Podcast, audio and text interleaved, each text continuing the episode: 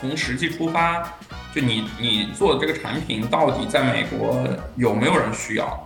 因为有一些东西非常有意思，就是中国人或者东方人非常需要，嗯，但是北美的大多数人可能根本就不需要的这样一些东西，或者可能就北美的华人需要，那这个市场是非常小的。啊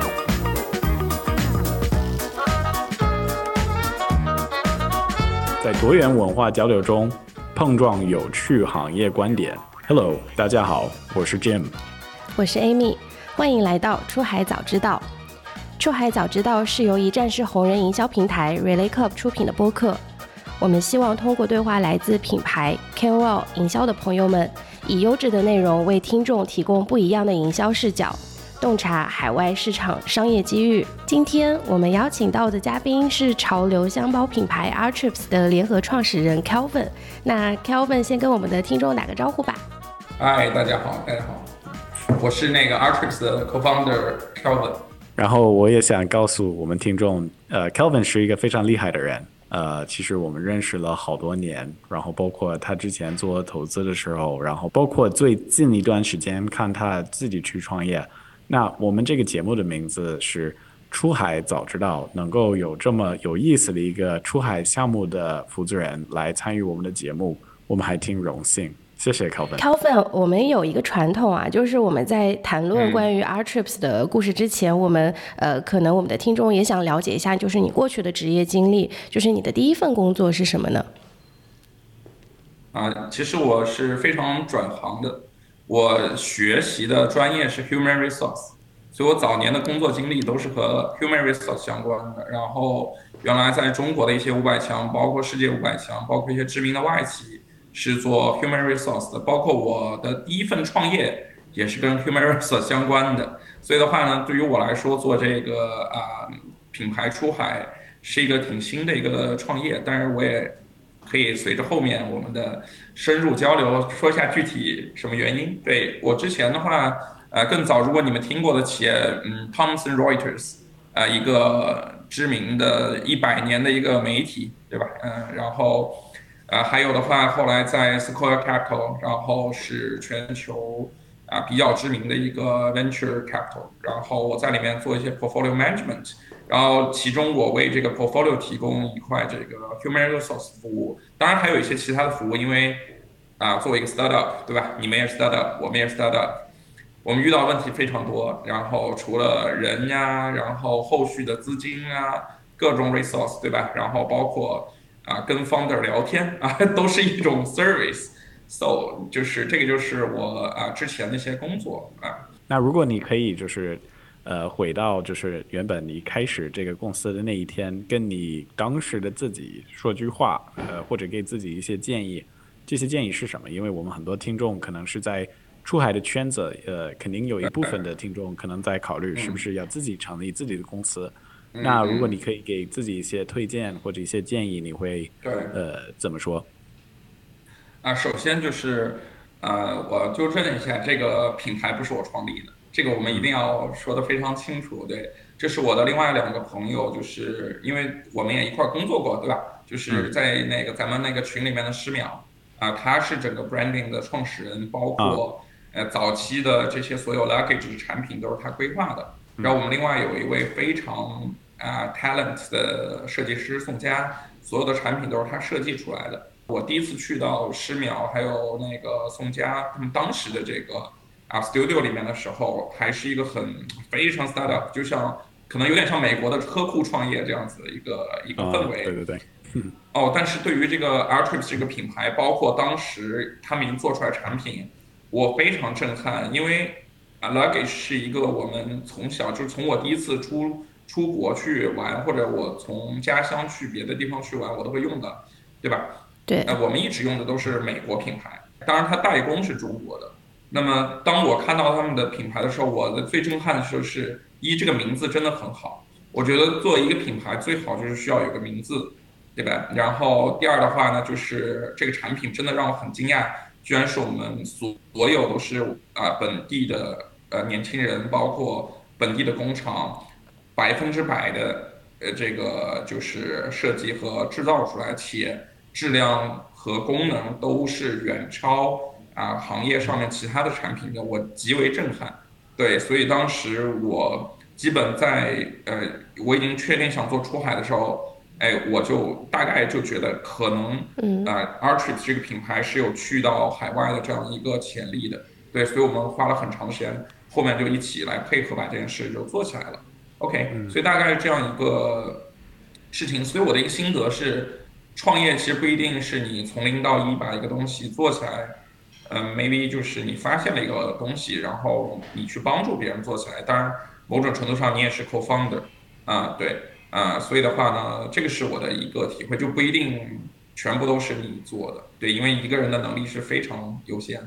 对，当我举个例子，就是为什么我觉得这个事儿是 make sense 的，因为我原来看过一部电影，是讲麦当劳的这个起家，对吧？麦当劳不是后面那个 CEO 创造的，他最好是啊那对那个是那那对 brothers，对吧？他们创造的，但他们只有一家店。但那个店做的非常好，然后非常的爆满，但他们只有开一家店的能力。但后面的那个 CEO 啊，我忘了叫什么，他其实是 real founder，他叫 Ray Kroc，啊 Ray Kroc，对，这个电影我大概看了六遍，我非常的这个喜欢这部电影。对，他的第一反应是 McDonald's 是一个非常好的名字，对吧？然后哎，那么好，哎，但是那个两个兄弟他们基本上是很专注于产品。包括这个餐本身那一家餐厅，就是最 original 那家餐厅的运营，对吧？所以当然他们后面不是一个 happy ending，啊，对，但是这是一个类似的一个 story。但我希望我和我的 founder 们永远都是非常 happy，对。是是是，嗯，McDonald's 就是麦当劳的那个故事确实很有意思，就是我建议我们听众可以去看，以及就是看那个电影，然后背后其实 Ray Kroc 他也写了一本书关于他的呃创业的路程。好呀，我觉得我们可以把那个电影跟那个书的名字晚一点也放在那个小宇宙的那个介绍里面。这样子的话，我们的听众也可以去看一下这部就是 Kelvin 推荐的电影。对，The Founder，The Founder，The Founder，就是 Kelvin。呃，其实你之前也提到，你本来是在 Sequoia Capital 上班，你也做就是中文名字叫红杉资本，对吧？对对。那你在红杉资本也有机会看很多不同类型的项目，呃，包括呃，就是各式各样的。那你就是对于那么多的不同的领域，也应该比较熟悉。那那么多领域之中，就是你怎么会选择做出海这一块，以及就是包括旅行这一块，你怎么选择这个具体的领域？OK，啊，这是两个话题。首先我啊，我稍微回忆一下，原来在那个 Sequoia 的时候。啊，我们当时投资的一些公司，首先其实，嗯，在当时并没有出海这个概念，啊，有很多公司慢慢做大了以后，它就卖出这个中国去了，对吧？因为那是大概我在那里的时候是一六到一九年，这三年之间其实是相对还是中国互联网啊最不命的几年啊，我们当时有接触的公司，比如说 TikTok。Sorry，就是 ByteDance 对吧？字节跳动，呃，那么当时还它还比较早，呃，那么它做着做着，后来大家都不知道能那么厉害，后来在各个国家都有 TikTok 这样的一个一个主流的一个媒体，对吧？那么，嗯，所以它并不是说这个他想做出海，而是这是他在发展过程中必然会出现的一个呃一个现象。那么我其实一开始也考虑过几个，第一个就是宠物相关的，啊，因为我我自己是养狗嘛，对吧？所以的话呢，我也去看了大量的这个工厂，包括一些这个啊宠物床，啊，包括这个宠物那个狗飞盘呀球，我全都了解了一遍。对，但是去完工厂以后也比较失望。你基本上你能在工厂找到东西，别人也能找到，嗯，所以呢，短期你可能可以赚到一点钱，但是你一是没有任何的特点，第二的话呢，你大概率做不出一个品牌来，所以在非常迷茫的这个时间的话呢，哎，我回到北京，我发现我有两个这个朋友正在做一个非常有意思的事情，因为你们咱们在工作当中你也看到了我们的产品，对啊，非常的不一样啊，非常不一样。首先就是非常有特点，就是只为女生做设计啊。比如可能 Jim 一看我不会用啊，这个就是我们成功了。但是 Amy 一看啊我好想要啊，我举个例子，对对对对对对，然后这个就是啊，我觉得切到了一个呃，就是一个很准确的一个领域。OK，第二的话呢，呃，我当时在考虑的时候说，首先我觉得做 D to C，嗯，不是做一个产品，而是做一个场景啊。那么有场景在于用户那里，它才会形成你是一个品牌啊。这个我觉得也也挺重要，所以呢，旅行是一个非常重要，而且每个人都会经历的一个场景啊。那么，所以女生出门后所有的哎需要的东西，我们都可以做。那么，首先她需要一个装这些东西的，那就是一个很好的 luggage 啊。那么传统的 luggage 其实呢，他们总在强调就是容量啊、功能啊，对吧？哎，我有多坚固啊？比如说，我能从楼顶扔下去，这个行李箱还不坏，对吧？这些都是过去很强调的。那回到这个我们叫第一性原理的话，首先女生对于行李箱，我觉得最重要的是要够好看啊。那么我觉得，当我第一次见到 Artrips 产品的时候，已经满足了这个啊。我从来没有见过那么好看的行李箱啊，特别啊。那么验证的话是很多女生愿意和这个行李箱去合影，特别在旅途的时候，它成为你摆拍的一个工具。嗯，那么。可能很多男生不理解，但因为我有太太，我经常出去要帮她拍照，所以的话呢，我非常理解这个女生出去玩拍照的这样一个刚需吧。那如果有一个很，哎，很好的一个道具，对吧？它能显得你拿你拿这个行李箱去拍照，那一看就是你在旅行，对吧？嗯。OK，所以的话呢，这个其实是我们觉得是一个刚需啊。另外的话呢，非常的轻，他每天如果他出去要经历的是，首先提上楼梯。啊，要把它提到传送带，要把它举到那个就是那个机舱里面的那个收纳箱，对吧？嗯，这些都是对女生来说巨大的考验。有些箱子自重就非常沉了，嗯，所以我们在尽量的让它轻量化。啊，对，所以的话呢，我们取消了那些其实场景非常小的一些东西。OK，但是如果你说到坚固的话，因为我们又用了其他的先进技术，一些这种高端奢侈品才需要的一些缝合技术。所以的话呢，其实你真把我们的行李箱从楼顶扔下去也不会坏。嗯，对，所以这个对我们来说是真正为我们的用户在考虑的时候去做的一些设计。啊，第三的话就是够顺滑，那么就是我们用的轮子也是最新的一代万向轮。用户在他在推这个的时候，如果非常的就是那个不顺滑或者非常的这个有声音有噪音的话呢？对他们来说就是一种身心的折磨，所以的话呢，采用这样的一个最新的一个技术的一个轮子，让这个东西显得更顺滑来说，其实也是蛮符合做这个事情的一个第一性原理的。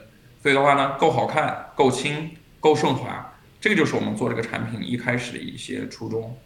对，就是我作为一个女生，我觉得刚刚那三点就是完美符合我的要求。第一个就是好看，第二个就是我希望它在就是在机场被搬运的时候不要摔坏。这个其实就是最重要的一个环节。第三个就是那个万向轮太重要了，就是我以前用过不是很灵敏的万向轮，然后我就想把那个行李箱直接扔掉。对对，谢谢高鹏，而且我觉得，呃，形容这么具体的就是一个用户的画像，我觉得这个点对于我们很多听众还是非常重要。其实我跟 Amy 经常我们也会遇到一些品牌方。他们脑海里面一直在想，就是他他们的自己的产品有多么多么好，不过他们并没有考虑，就是最终他们呃会为什么样的人设计这个产品，或者他们最终的一个用户是什么样的人，呃，所以我觉得你这么想是很好的。那我们也挺好奇，就是呃，作为一个就是在中国成立的公司。呃，怎么样去做你的规划？特别是在出海，如果真的要进入，比如说北美市场，你觉得要考量什么样的一些点？然后你们的自己的 go to market 就是面向这个市场的规划，呃，你们应该会怎么样去启动？OK，首先的话，我觉得规划分呃理性层面和感性的层面。首先理性层面的话呢，美国确实在历史上都是最大的。箱包的消费国家，差不多全球有百分之五十的箱包是美国的用户购买的，所以呢，那是一个最大的市场。那我们做这个行业就不得不去。嗯，然后的话呢，感性层面是，呃，确实我们在那边也看到了一些不错的品牌起来，啊，而这些品牌也可以在某些阶段去，就是打，呃，就是也不叫胜利吧，就是能抢夺一些这个传统老品牌的一些用户。那对于我们来说，当然他们也是比较服务这个中性或者男性市场。呃，对于我们来说，更特别是我们服务女性市场的话呢。呃，我们觉得美国人民需要我们啊，所以感性层面我们要去，所以大概是这样子，嗯。然后美国市场就是也是分了，就是除了这个性别之外，也分了很多的层面，对吧？对。然后包括就是女生当然是一个群体，但举个例子，就是我我妈妈在美国，她是一个六十几岁的美国阿姨，那她是不是属于你这个这个消费群体，还是不一定？啊，是这样，因为我们也看后台的数据。对于我们来说，其实对年龄永远没有一个界定嘛，因为每个人，啊，虽然我们自然的年龄是有一个固定的，你哪年生对你几岁，但每个人的成熟度或者对于他审美喜欢的东西是不一样的，啊，那我们后台确实是一些二十五岁上下的女孩子居多，但是我们也能看到一些这个非常心态非常年轻的一些这个可能更 senior 一点的一些 lady 也在购买，对于我们来说是非常好的一个现象。当然，好处就是他们的购买力也更强啊，这个也是一个很很很好的一个现象。对，是的。好，那我未来我跟我妈妈说一下，就是 Artrips 的新出的产品，我看看她有没有这个购买没问题。嗯嗯。呃，那你觉得就是你在做这个规划的过程当中，呃，你负责的其中一方面是运营，然后应该也有一部分是市场推广。你觉得未来你会是用哪一些渠道或者方式去呃启动或者开始这个事情？嗯，对，这个这个呢，其实因为我们毕竟从国内就中国大陆开始做，其实我们在国内已经有非常成熟的打法。那么其实我们就是一个多渠道加小红书加抖音营销的这样的一个小的一个商业模式。那么这个套能不能搬到美国去？我们发现是可以。呃，对，copy from China。比如说，那 ins 相当于我们国内的小红书，对，Instagram 是吧？嗯，对，Instagram 是国内呃，就是相当于就是中国的小红书，且它更成熟的可选项更多，审美更多元化，对我们来说就是是一个更好的一个平台。那么，当然，中国做抖音，海外做 TikTok，因为它本身也是一家公司，嗯，整个逻辑也非常相通，对我们来说没有什么难度。那么在销售平台上面，当然。略有不一样的是，首先第三方的平台，就是出货量最大的 Amazon 是一定要做的。当然，在美国的话，大家现在比较流行，或者说可以做，就是做一个自己的站点，然后在这个各个 social media 去做这个精准的投放，然后让用户回到你这个我们叫独立站，对吧？其实就是一个 website，然后去进行购买啊。那么在国内其实没有这样的一个环境，但在美国，包括在呃欧洲啊，日韩。都可以这么来操作，这样的话呢，我们在自己的站点上可以做更多的嗯品牌的展示，呃产品的展示，嗯，包括我们也可以利用这个很灵活的、很精准的这个投放方式，让大家回到我们这个站点。但是最重要的一点就是，你在这个站点里面，你的后台才能看到你的用户画像。那你在迭代产品和做新的一些产品的时候，你才能更清楚你的用户到底是谁。因为虽然在国内我们的用户画像相对比较清晰了，但去了美国一定是这样吗？我觉得大概率不是这样子的。嗯，所以我们非常需要这样的一个站点去做我们的用户的一个承接和他们的这个用户的 feature 的一个分析啊。嗯，好，那如果听这个节目有一些人是呃，要么是他们有自己的公司，或者他们在公司是负责这个北美市场，你觉得呃，就是。到目前为止，你会给他们什么样的建议？假如说他们可能目前是一个主要销售在中国的公司，然后他们要开始考虑要不要进入美国市场，或者呃从哪里入手，你会给他们什么样的建议？啊，对，我觉得这个就得从实际出发，就你你做的这个产品到底在美国有没有人需要？因为有一些东西非常有意思，就是中国人或者东方人非常需要。嗯，但是北美的大多数人可能根本就不需要，的这样一些东西，或者可能就北美的华人需要，那这个市场是非常小的啊。但也有一些东西只有美国人需要，中国人完全不需要。那比如说我刚跟你说，整个在庭院里面休闲啊，和宠物玩啊，包括在庭院里面和自己家的小孩子玩这样的一些东西，在中国不需要，因为中国没有几个人有院子啊。是，这个都是一些和实际的场景相关的。啊，是像这个很多割草割草机中公司 就都都冒出来了，感觉现在很多这个割草机公司就是同时出现了。对，然后哦，还有一个清理游泳池的这样的一个自动扫地，不是中国有扫地机器人，对吧？你扫家里 OK，但你还有那种自动的清理这个自己家的游泳池的这样一个机器人，嗯，那你就不要在中国做了，对吧？你你手指头都数得出来，中国有几个人家有这个游泳池？是 啊。所以就是嗯，得更细致的去研究你的用户，特别是宏观层面用户需要什么东西，而不要去觉得我只是想做就做啊。没错，其实我也想补充一个点，因为我们也会遇到很多中国品牌，他们也会想，就是第一方面是呃产品是什么，第二个是市场上有没有人需要，但我觉得有第三个点很重要是。呃，包装这个产品，以及就是你如何去定义和推广这个产品。然后我听了另一个 podcast，有人提出一个很有意思的一个例子是豆浆，对吗？就是中国很很多人，都不包括我自己，我本来生活在北京，就是很很喜欢就是喝这个豆浆嘛。我我也听了那个。是，然后要把这个就是概念就是移到海外，呃，那怎么做呢？就是不一定就是大家在海外。可能对这个 soy 应该叫翻怎么翻译，就是 soy milk 是吧？或者类似于这样。那如果就是在海外的话，就是最好是可以随着这个 plant base，就是这个植物奶，呃，植物牛奶或者植物奶这个概念。然后他们有一个中国公司，就是一个豆浆公司，他们重新呃在品牌方面，他们把他们的定义成这种 plant based，就是植物呃方面的这种定义。我觉得这样的话还是一个呃很不错的一个呃没错转换，就是首先理解就是当地市场有什么样的一些趋势，然后在定义自己的产品的过程当中，也随着这些东差来做。他们当时应该就是针对这个 vegan 这样子的一些群体，呃，根据他们的需求去做了品牌的重新的一些定义，可能跟国内完全不一样，但是就是很合适。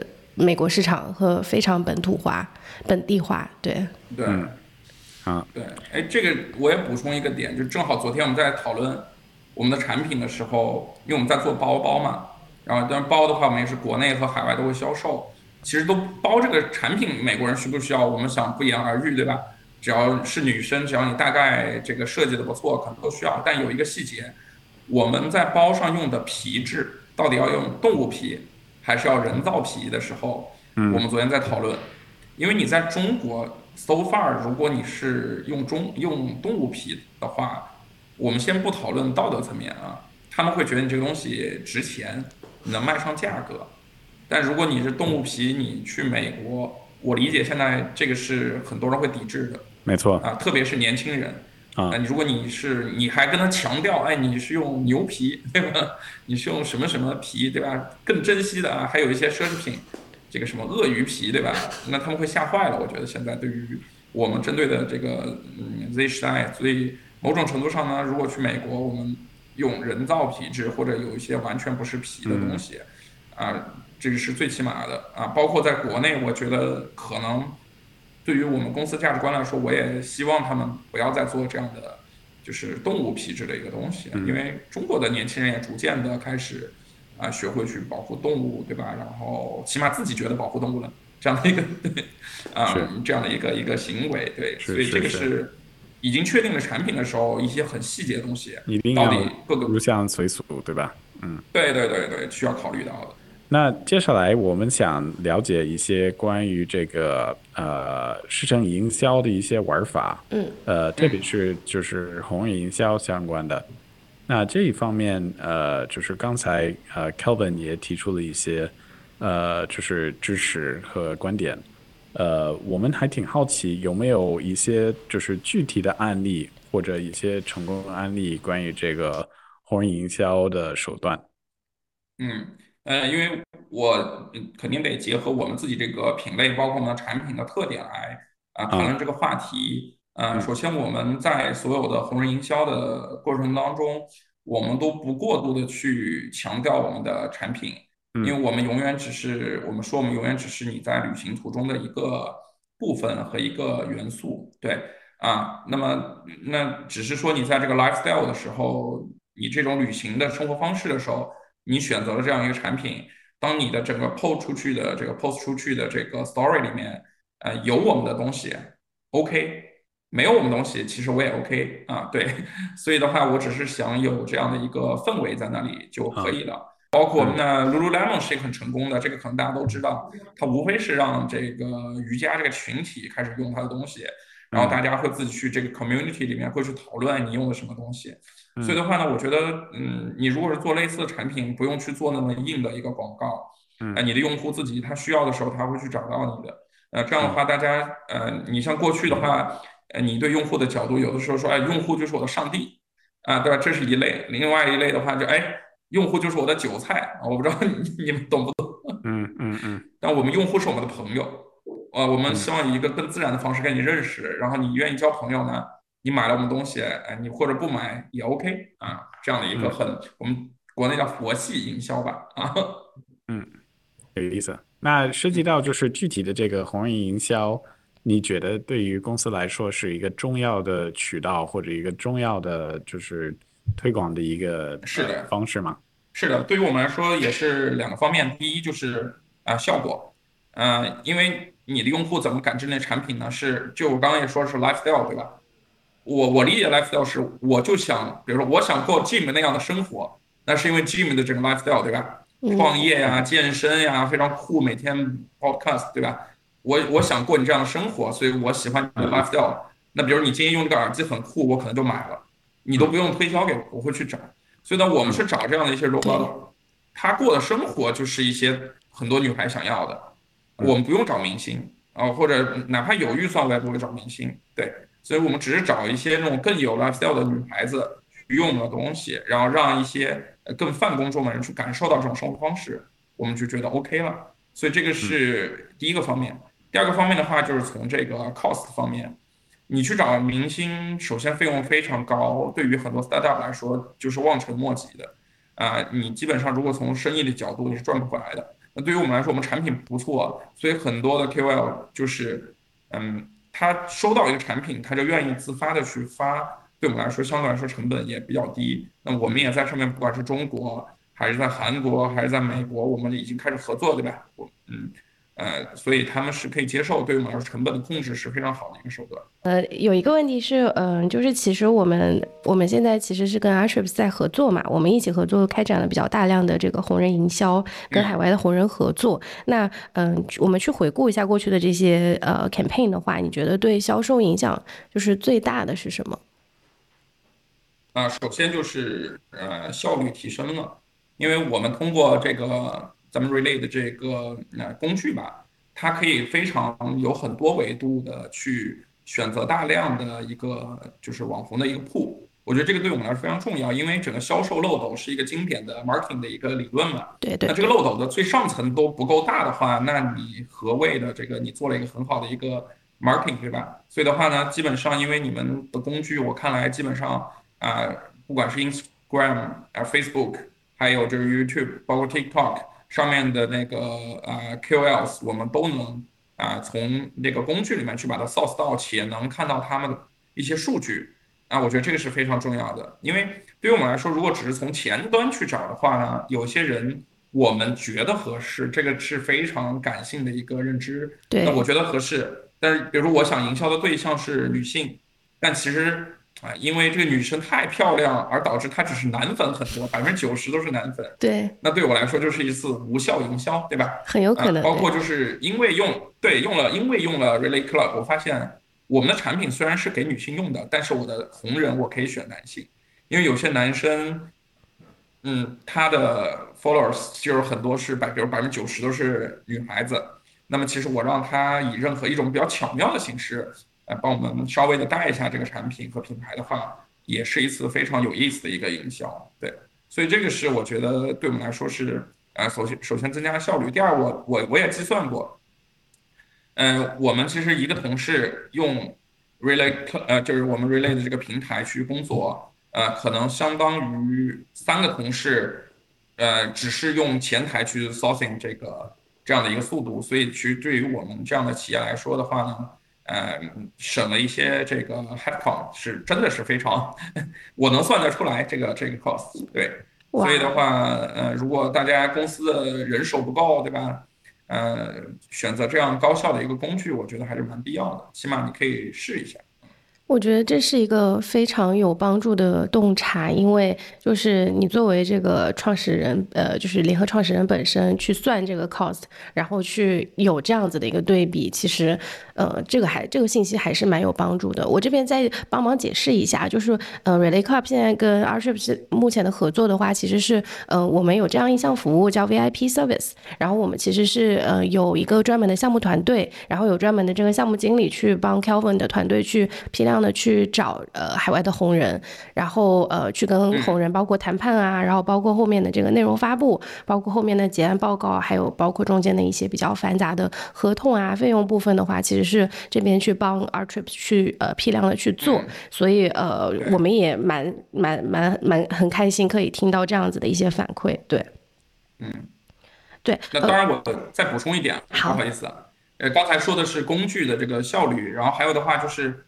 整个服务的话呢，其实能服务这项业务的 agent 是非常多的，但是我觉得就是跟咱们 Relay 合作，呃，一方面就是因为你们的团队大多数都是我们叫土生土长的美国同学，又长期在中国这个生活，对吧？我觉得对中美两地的这个了解，是不是一般的这种普通的我们叫啊 MCN 的这种 agent 广普通广告公司啊，它能达到的。呃，我举个例子，就是我刚才不是放了一下我这个背景，你记得我们有一个那个 slogan，就是没错，Sophia 帮我改的，嗯，原来是有语病且可能美国的这个消费者不一定能理解的。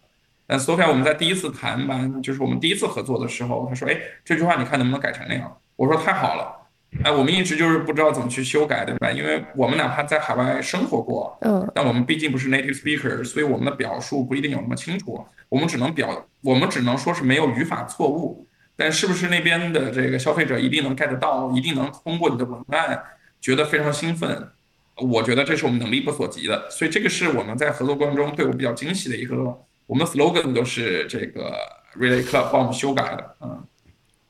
对索菲亚其实是我们那个播客第三期的那个嘉宾，然后也是 Relay Club 的联合创始人，也是我们的 COO。对，呃，他其实对，呃，我们我们目前也有帮很多客户去定制化的写很多邮件，都是 Sophia 这边带他的团队去做的。就是这样子的邮件的话，真的就是本地的语言才能够写得出来。就是你看到标题，你就会发现我想要点开它，然后看到那个内容，就会觉得说，哦，这个 brief 很清楚，那我就直接决定说我。要不要跟这个公司合作，或者是说，这个邮件本身就代表说这个公司很懂，就是很懂 social media，然后也很就是还挺有调性的这样子，所以我觉得还是挺有帮助的。对，嗯，好呀。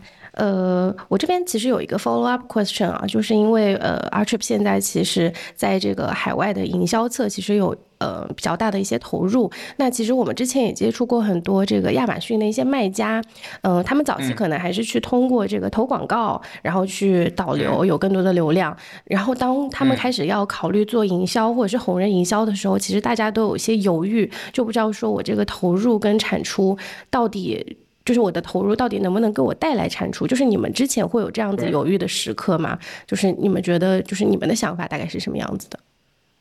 嗯，对，因为我们比较特殊，就是我们在国内就是这么做起来的，所以对我们来说，你，出海以后，这个就是我们叫习惯去这么去做啊。对于我们来说，就没有什么非要 educate 的一个过程。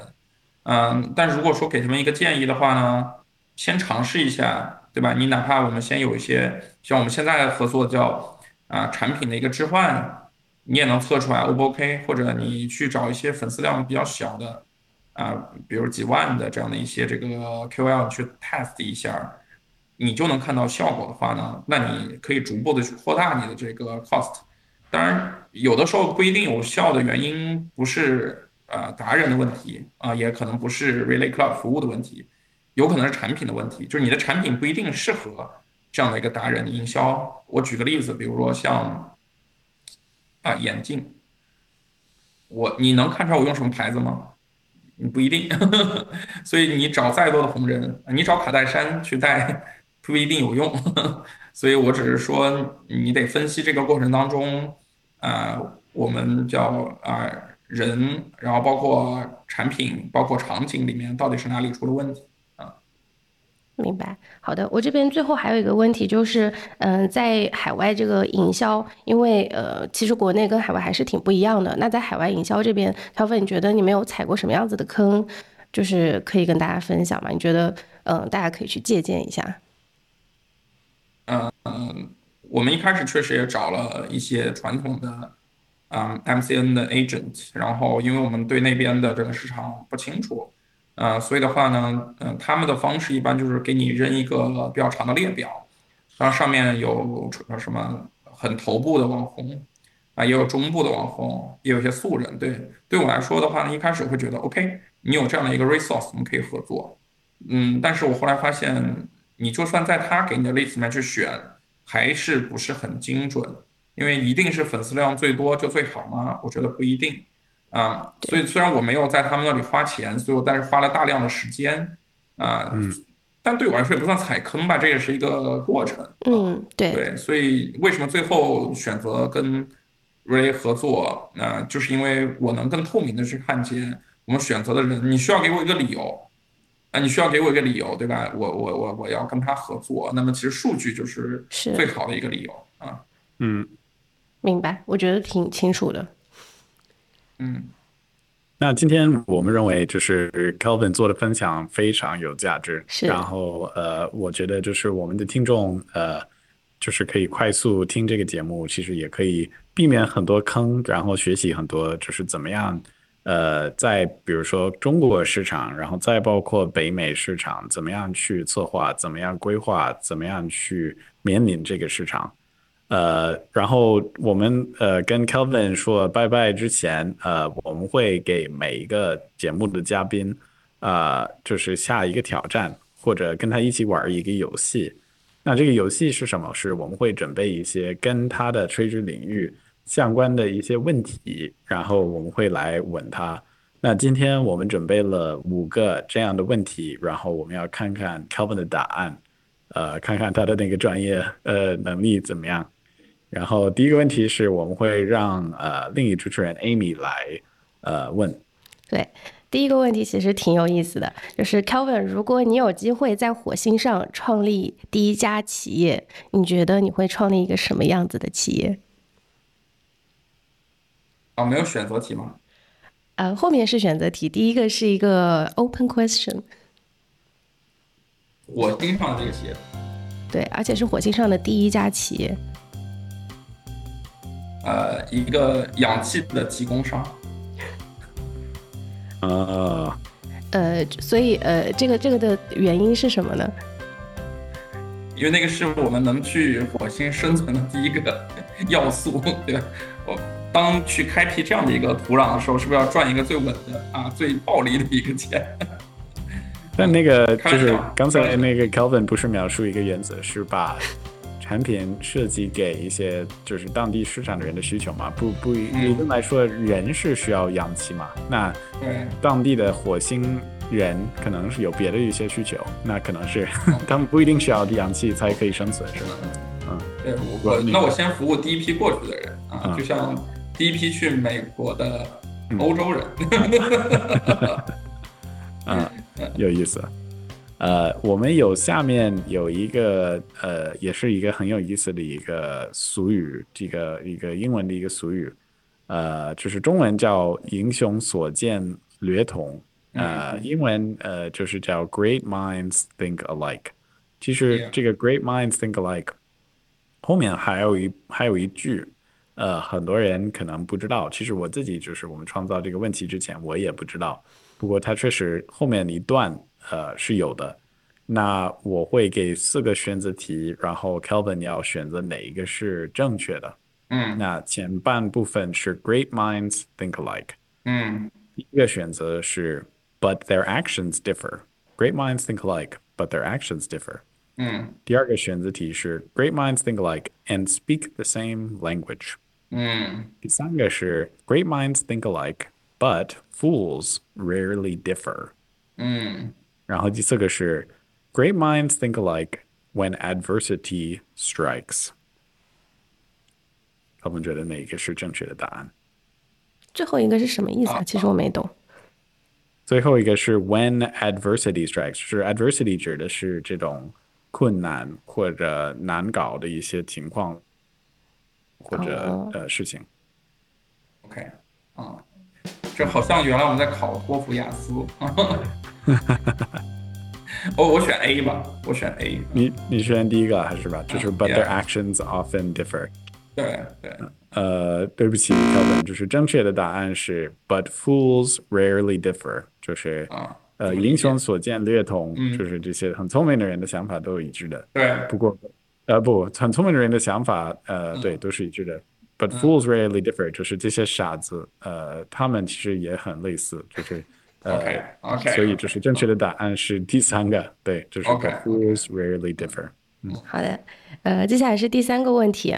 这个问题的话是呃是哪家的公司？它的最初的这个名字叫 Backrub。这个是一道历史题啊，一共有四个选项。第一个选项是 Google，第二个选项是 Twitter，第三个选项是阿里巴巴，然后第四个选项是 Sony，就是索尼。题干那个原名叫 Backrub，好像是 Twitter。你确定吗？哦，我确定一下啊，我确定一下。呃，正确的答案是第一个 Google，就是它的原名叫 Backrub。哦，好像 Twitter 也有个别的名字，原来它是一个论坛啊，whatever，不好意思。嗯嗯嗯，哎，Amy，这个 backrub 那个那个故事的那个能不能讲更多一点？为什么叫 backrub？这个叫就是背背部或者腰部按摩是吧？嗯，这个 难倒我了。我们我们那个我们接下来可以查一下，然后放到那个评论区吧。对，我们要让出海早知道的这个写作的这个团队可能要给我们一个答案，我们自己也不清楚。嗯，呃，第四个问题是：以下四个人中，谁设计并制造了第一款苹果电脑？第一是乔布斯 （Steve Jobs），第二是呃 Ronald Wayne，第三是 Dan Bricklin，第四是 Steve Wozniak。当然是 D 了啊。叮叮叮，对，这是正确的答案。好，最后一个问题，哎，Kelvin 还是很厉害的。呃，最后一个问题是关于 Instagram 的，就是呃，看你多了解 Instagram 了。呃，以下哪一个零售商就是品牌在 Instagram 上面的粉丝数量是最多的？一共有四个选项。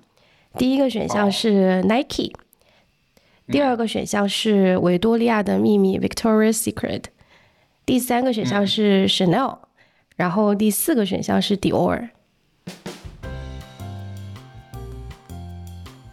啊，我选第二个吧。嗯，第二个是那个 Victoria's Secret，对，猜的啊，不要呃直觉。嗯其实呃正确的答案是第一个，就是 Nike。Nike 它目前的粉丝是有两点四七亿，应该是还是最多的。啊对，然后其他的基本上都是千万级别的。对，好吧，嗯嗯还是很厉害，高本这些问题其实应该是我们呃到目前为止创造的最难最难的 quiz，所以嗯你能够正确的回答几个已经是非常不错的。以证明我们这个节目都是很即兴的，没有提前准备啊。嗯 好，好呀，那呃，节目的最后，让我们再次感谢今天的嘉宾 Artrips 的 Kelvin。那如果听众朋友们对我们今天的嘉宾感兴趣，或者对我们 Relay Club 感兴趣的，可以添加我们的小助手 Clubby 的微信，他的微信号是呃 Relay R E L A Y 下划线 Club C L U B，然后进入我们的出海交流群，跟我们一起互动。所以接下来期待跟大家下期再会啦，谢谢，拜拜。谢谢，拜拜。